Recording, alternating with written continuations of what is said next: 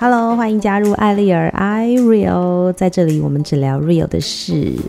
OK，Fine，我已经知道我很久，大概有一个月的时间都没有更新我的 Podcast 频道了。好，那我一直用很忙很忙这个借口来搪塞大家，好像也不是一个办法，所以我就承认我懒我废。OK，好啦，那。在节目开始之前呢，先来聊一下时事好了。今天呢是台湾新冠肺炎的确诊案例非常非常多的一天，已经三百多例了，单日新增三百多例，是一个。很让人恐慌的数字，呃，我也贡献我一点点微薄的这个传播的能力，就是希望大家呢，在这个非常时期，真的拜托口罩戴好，然后呢，真的能不出门就不要再出门了，因为你知道很多就是爸爸妈妈、爷爷奶奶、阿公阿嬷，就是很爱觉得啊，没什么啦，啊家里缺什么我就去买一下啦，拜托真的不要，现在线上购物这么方便，OK，真的缺什么去附近的全联买一下就好了。真的不要再给我跑去什么菜市场了，好吗？至少至少，我觉得全联有实名登记，然后呢，真的就在家里附近，赶快进去拿了就可以出来了。因为毕竟，呃，政府也在宣导大家不要囤货嘛，所以我们就缺什么买什么。真的不要再刻意跑到，比如说好事多，或者是刻意跑到菜市场，为了捡一些便宜，真的没有那个必要，好吗？就大家待在家里。好，那么既然都已经讲到这个防疫的问题了，那我就。嗯，不利用这个时间夜配一下也是说不过去啦。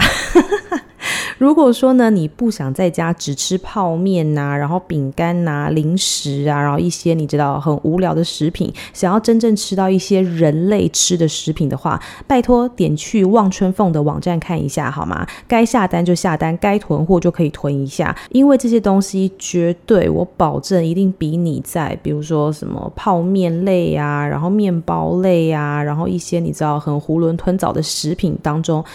望春凤真的是很好吃，很高 level 等级的食品，好吗？因为已经有很多顾客就是已经在疯狂的回购了，所以提醒大家，如果说你想要吃到一些比较像人吃的食品的话，赶快去望春凤的网站看一下。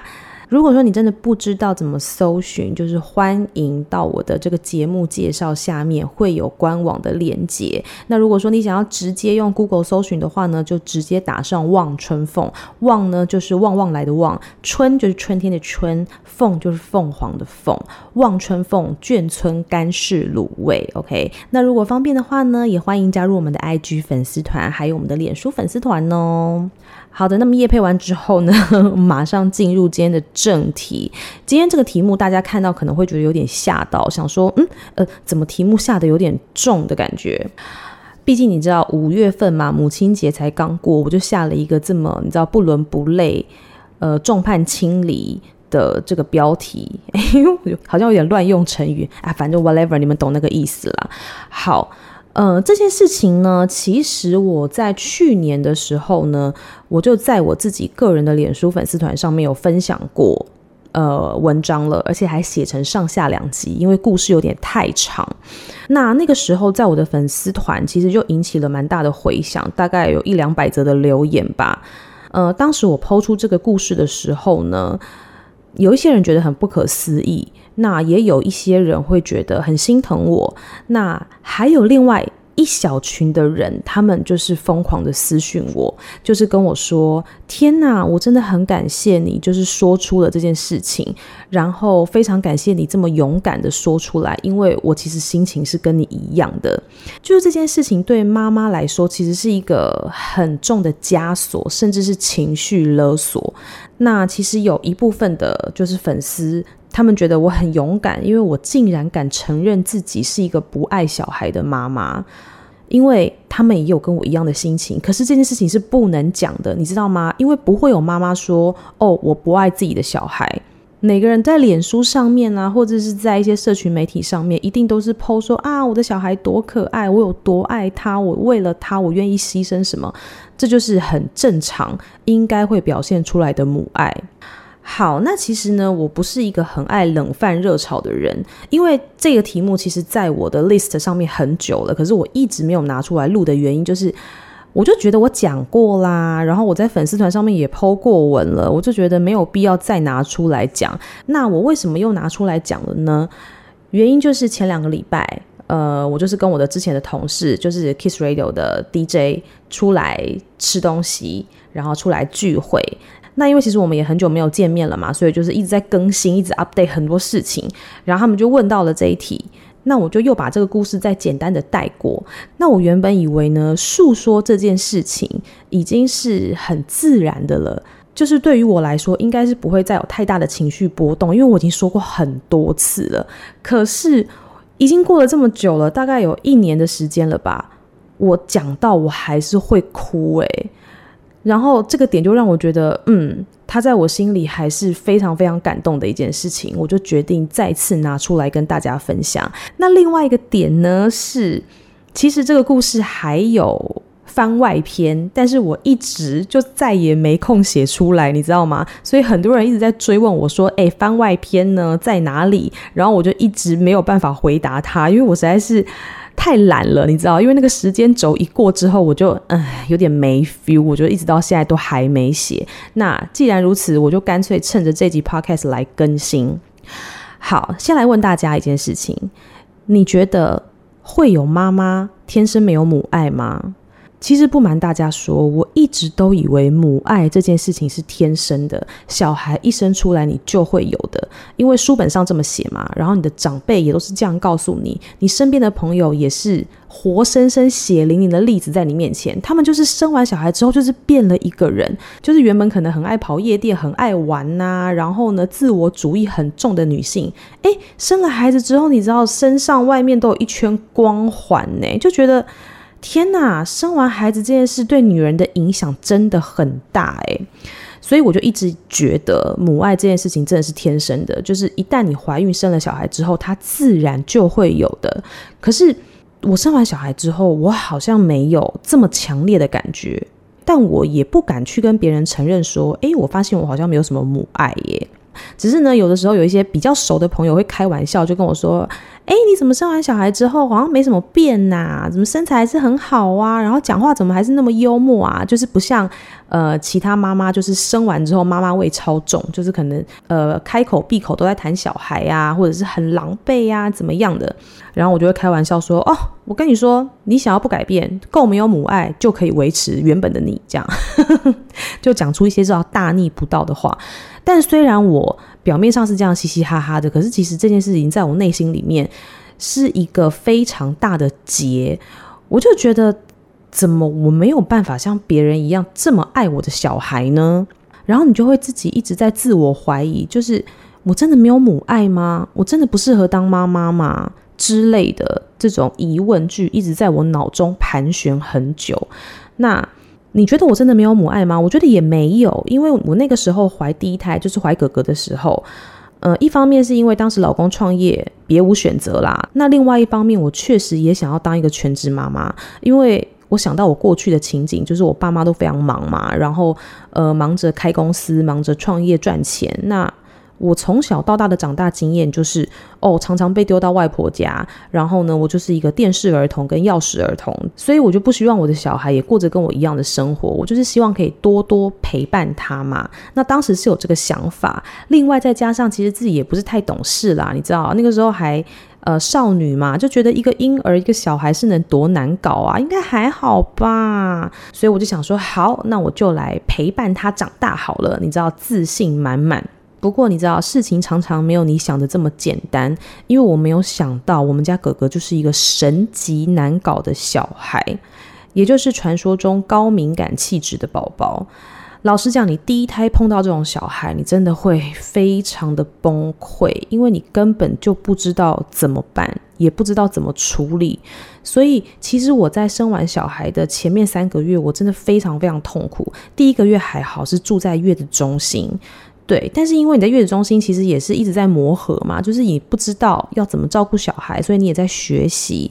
那个时候我其实有点鸵鸟心态，就觉得啊，反正就是一个月过后回家之后，我就会跟你二十四小时黏在一起了。那果不其然，第一个月过完之后，第二个月回家之后，我真的就是大崩溃，因为我没有想到我们家哥哥是晚上完全不睡觉的人，就是他永远只睡白天，然后半夜都在哭，就是你不知道他到底在哭什么，你奶也喂了，然后尿布也换了，然后也抱着他了，可是他就是一直哭，可能有肠绞痛，但是我带去给医生看，医生也说他没事，然后反正就是非常的难带。好，这个是小婴儿小 baby 的时候，我对他就觉得哦。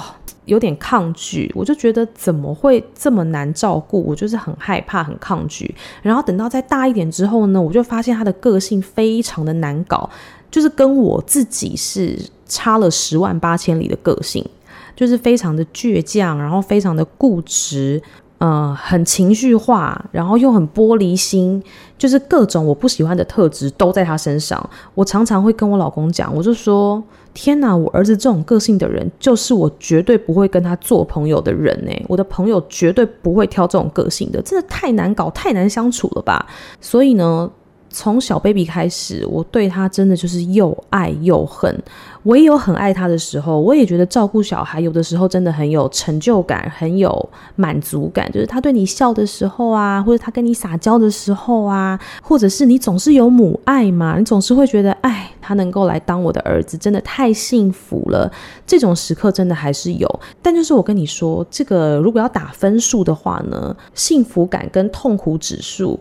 我的幸福感可能只有三、二或三，然后我的痛苦指数是七或八。那这个状况呢，跟长辈讲，长辈就会跟你说，等他长大就好了。可是事实就是，长大了越来越糟糕，因为他的个性一定是越来越明显嘛，一定越来越有主见，越来越有自己的想法嘛。所以我跟他就是一直在一个剑拔弩张的状态当中。最重要的是，我对他一直有一种。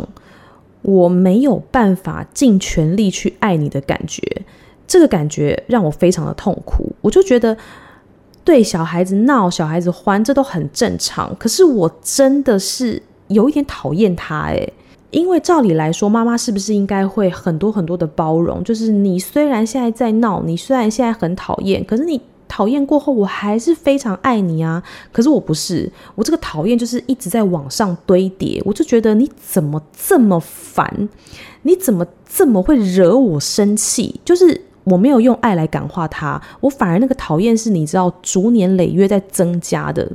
所以这个状况让我觉得蛮担忧的。然后再加上爸爸工作又很忙，其实都是我长时间的跟他待在一起，我们中间其实是。呃，没有什么润滑剂的，因为爸爸在旁边的时间太少了。那因为这个问题，我有意识到，所以我其实大概在他三岁多的时候吧，那那个时候就有一些妈妈群组就有推荐我说，还是你要去做一些心理测验，然后去测看看你跟你儿子当中是有什么问题。好，那我也去测了，而且这个老师好像在业界蛮有名的。当时他就给了我两份心理测验，因为他是说除了儿子要测之外，妈妈也要测。我就说 OK。那测完之后呢，老师给我的答案就是你跟你儿子是完全不同的个体，你们几乎没有相似之处。做出来的结果是这样之后，我就很认真问老师说：“那老师，你你觉得我应该要怎么改变？我应该要怎么帮助他或帮助我自己？”那聊到最后，老师给我的答案竟然是：他年纪还小，所以你应该要包容他，你应该要给他更多的爱，你不要去强迫他。然后我就说，其实我也没有强迫他，但是我不知道为什么，我就是没有办法跟他相处得很融洽。那反正老师给我的回答，我觉得完全没有帮到我，因为他就是说你要给他更多的爱，更多的包容。那我当时就觉得，OK，我给他更多爱，我给他更多包容了。那请问谁来帮助我？我真的很忧郁耶，我内心真的很黑暗呢。有人看得到吗？难道身为妈妈就要完全的把自己奉献给小孩吗？我不能有我自己的情绪吗？我当时的问号是这个。OK，老师也没有给我正确的解答，我反而觉得我被他霸凌了。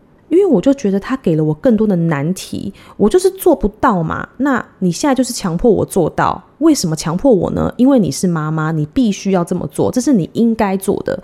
所以我当时就是 做完这个结果之后，我更忧郁了，然后我没有办法解决这个过程，就让我更加的怀疑，我真的适合当妈妈吗？我是不是真的没有母爱？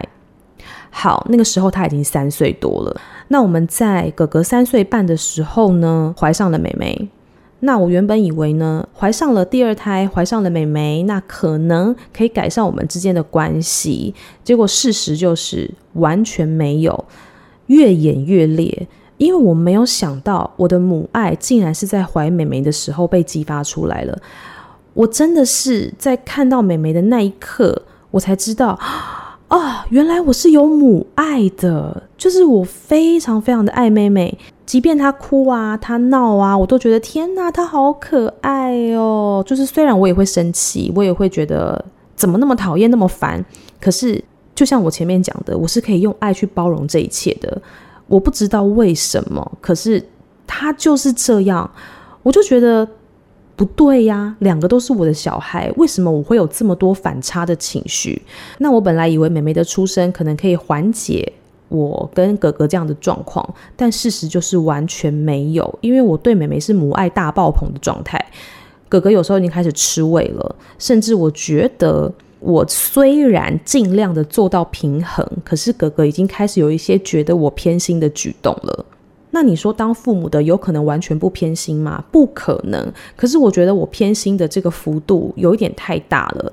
那我依旧没有办法解决这件事情，所以我就告诉我自己：OK，好，我要正视这件事情。可是不管我怎么努力，我就是觉得我没有办法真心的爱哥哥。你知道，没有比较，没有伤害。以前我会觉得可能是因为哥哥太难带，可能是因为他太难搞，所以才会导致我没有办法那么爱他。可是现在一有了比较值之后，我开始觉得这不对劲，于是因缘际会的，我的闺蜜呢，就是她去算了一个东西，叫做前世今生。那我听完之后呢，我第一个念头就噔。跑出来，我就说你介绍给我，我想要去看看我跟我儿子到底是什么关系。然后，因为你知道这种怪力乱神的东西，通常男生是不会太相信的，所以那个时候我约了之后，我还不敢跟我老公说，我很怕他骂我说什么啊，你自己的问题，你干嘛没事去问这些有的没的，算什么命啊之类的。就没想到我老公竟然是百分百的支持，诶，他就跟我说，对，我觉得你去算算看好了。我也觉得你应该去问问看，你跟鸡块到底是怎么了？就是我儿子啦。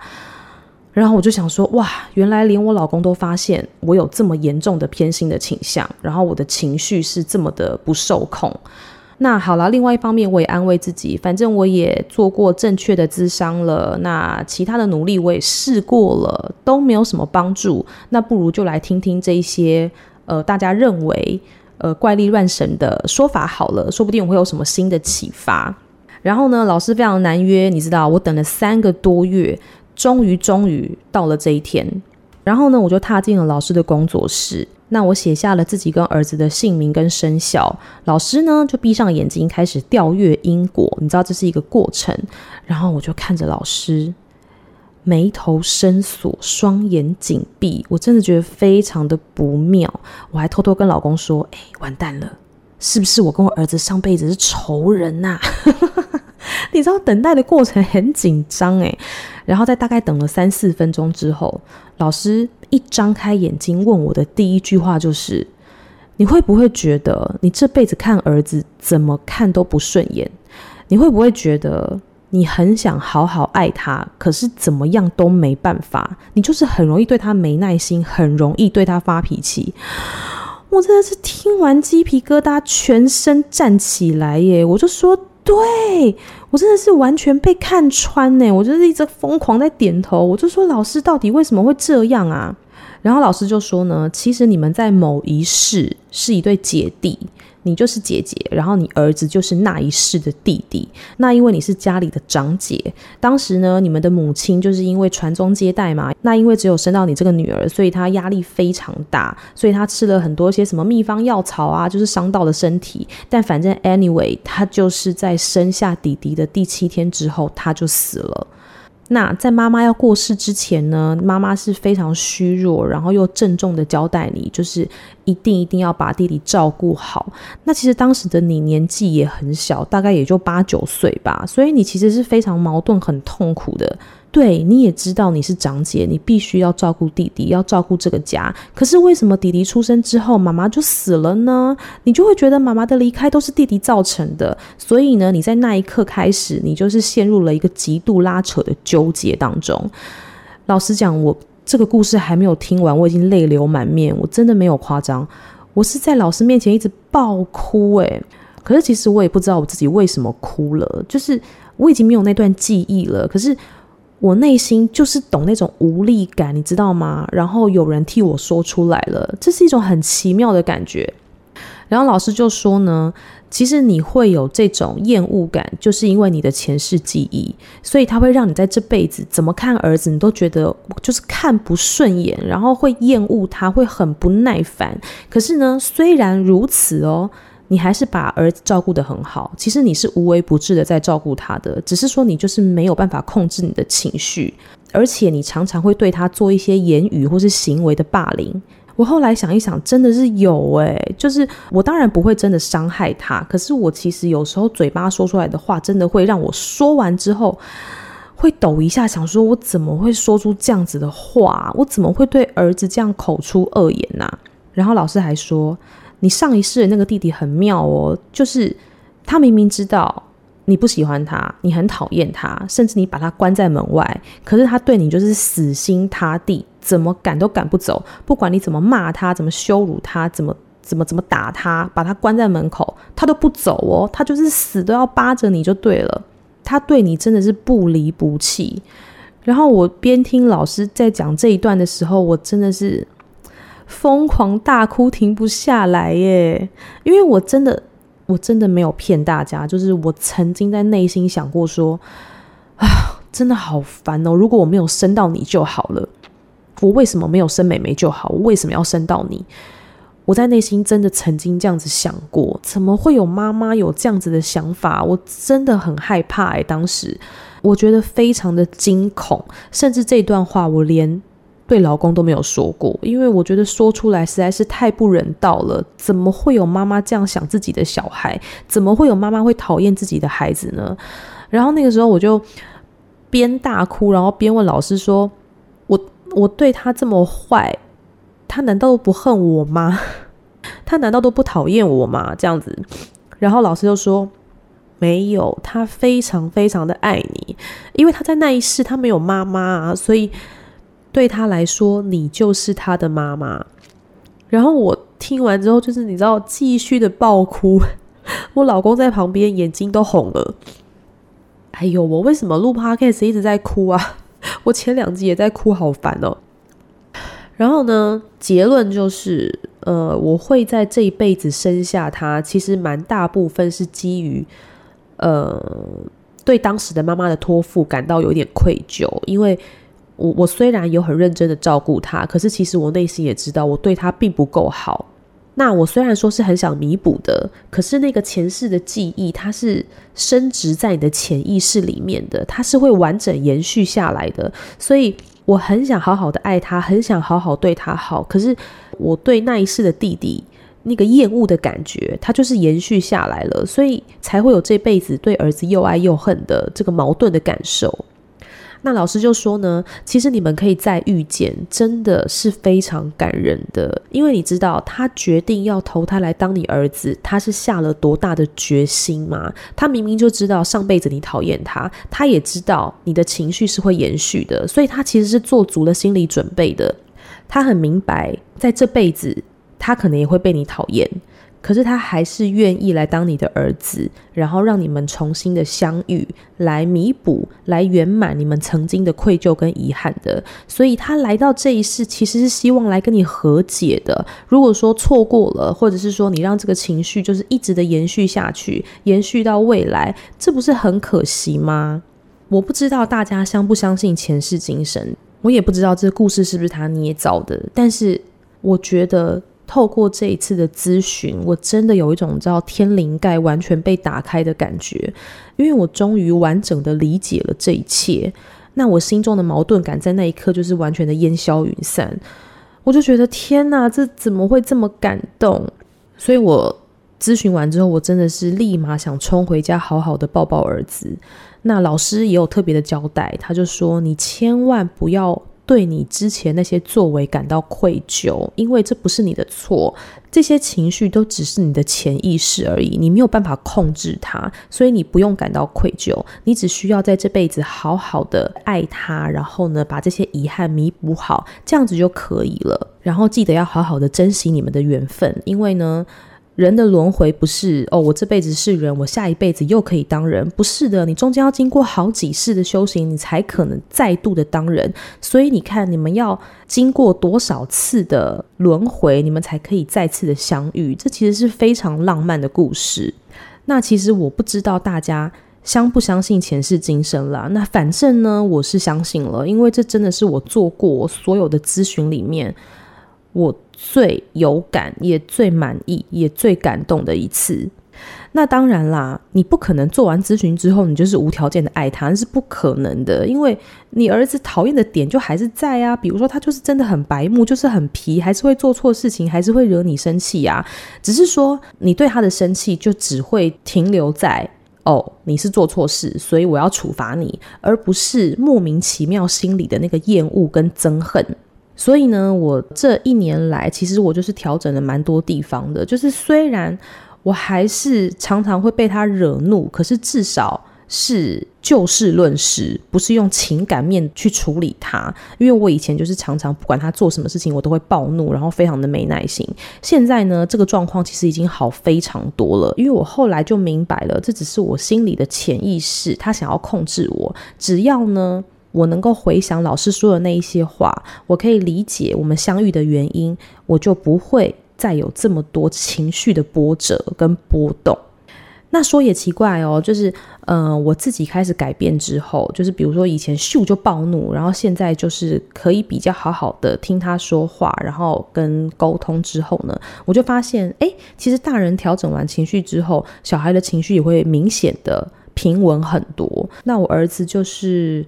一月份的时候，刚过完六岁的生日嘛，其实我在这段期间也是看到了他非常多的改变，我就是越来越爱他，然后觉得天哪，他真的长大了，很体贴又很懂事。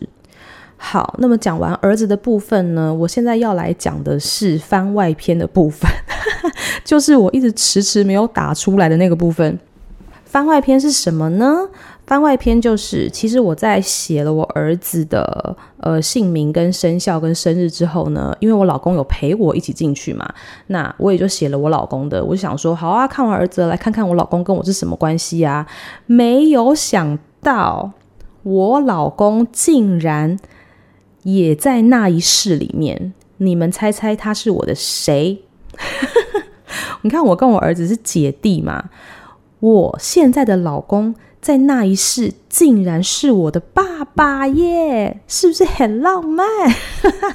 所以说什么女儿是爸爸的前世情人，哎，也是不无道理哦。吼，好，那么那一世呢，我的老公是我的爸爸。那虽然他是我爸爸，可是他其实没有太多时间照顾我们，因为家里很穷嘛，然后妈妈又过世了，所以他只能一直在外面打拼啊，然后赚钱呐，赚取一些微薄的薪水来养我们两个。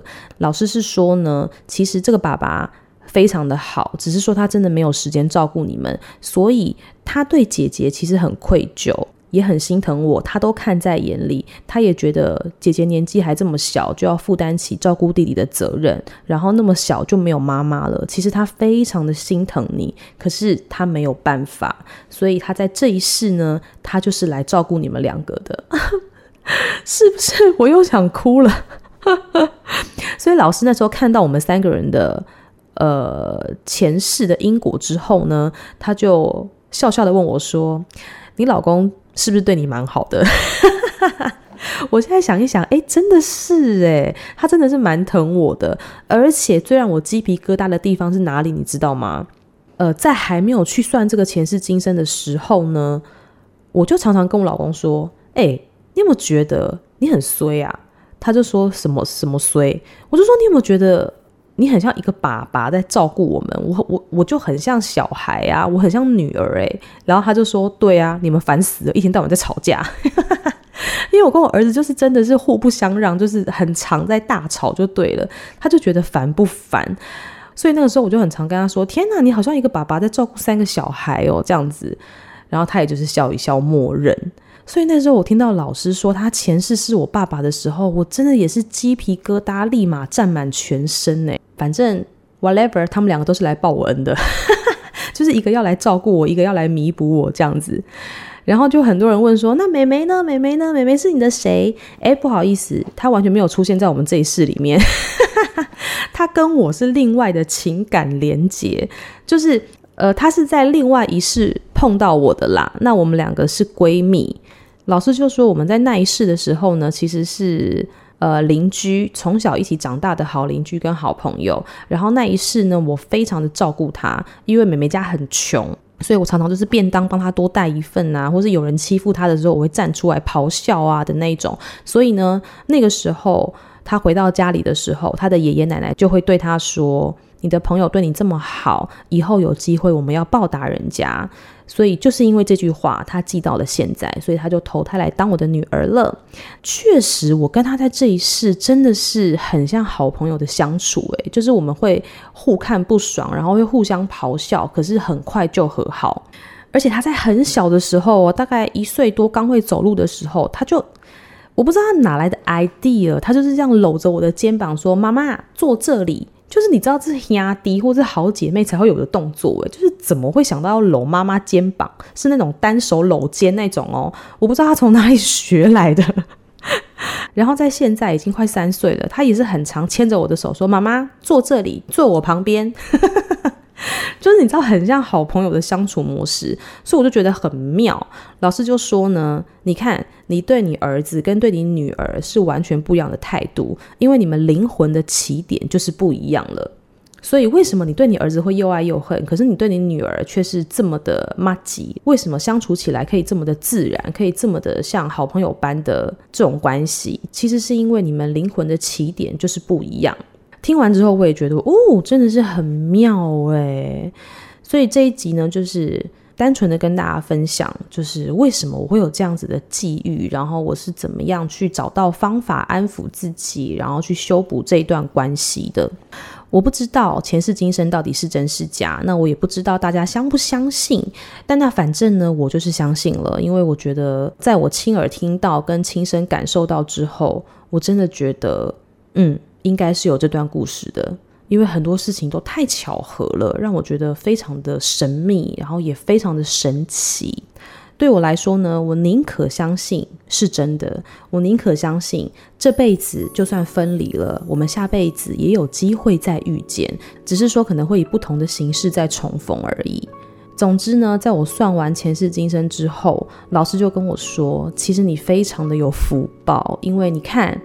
来的人都是对你非常好的，因为很多人其实是身边的人是来讨债的，确实是有这种状况的，所以我就觉得，哎，算完这一次前世今生的咨询之后，我觉得我实在是太幸福了，那个幸福感我没有夸张，大概是整整围绕了我一个多月吧，就是那一个多月，我都觉得天哪，我内心充满了爱，然后就是觉得好感恩，可以碰到我的老公，然后我的小孩愿意来当我的小孩。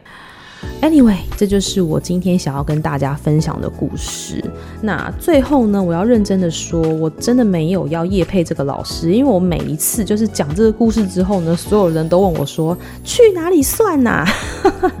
其实我真的很困扰，你知道吗？因为这个老师其实就是朋友介绍的，然后我也就去过这么一次而已。老师应该也不希望我把他发扬光大，因为他实在太忙了。呃，如果说你是真的跟我一样有这方面的困扰的，或者是你真的是没有办法解决这些情绪上的问题，或者是你们的关系真的是非常紧绷，跟我的状况一样的话，我建议你可以去找找看这方面类型的老师，或许对你会有帮助。但如果说你只是你知道平常小孩的那种闹脾气呀，然后让你很不爽啊，让你觉得就是小孩很烦啊，你知道这个都是常态，这个就算你们前世再好，今生也都会发脾气，好吗？所以这个真的不用去算，就是你爱你的小孩，你的孩子也爱你，这样子就好了，就很完美了。OK，总之我是想告诉大家，如果说你只是因为好奇而想要去算前世今生的话，我就觉得没有这个必要。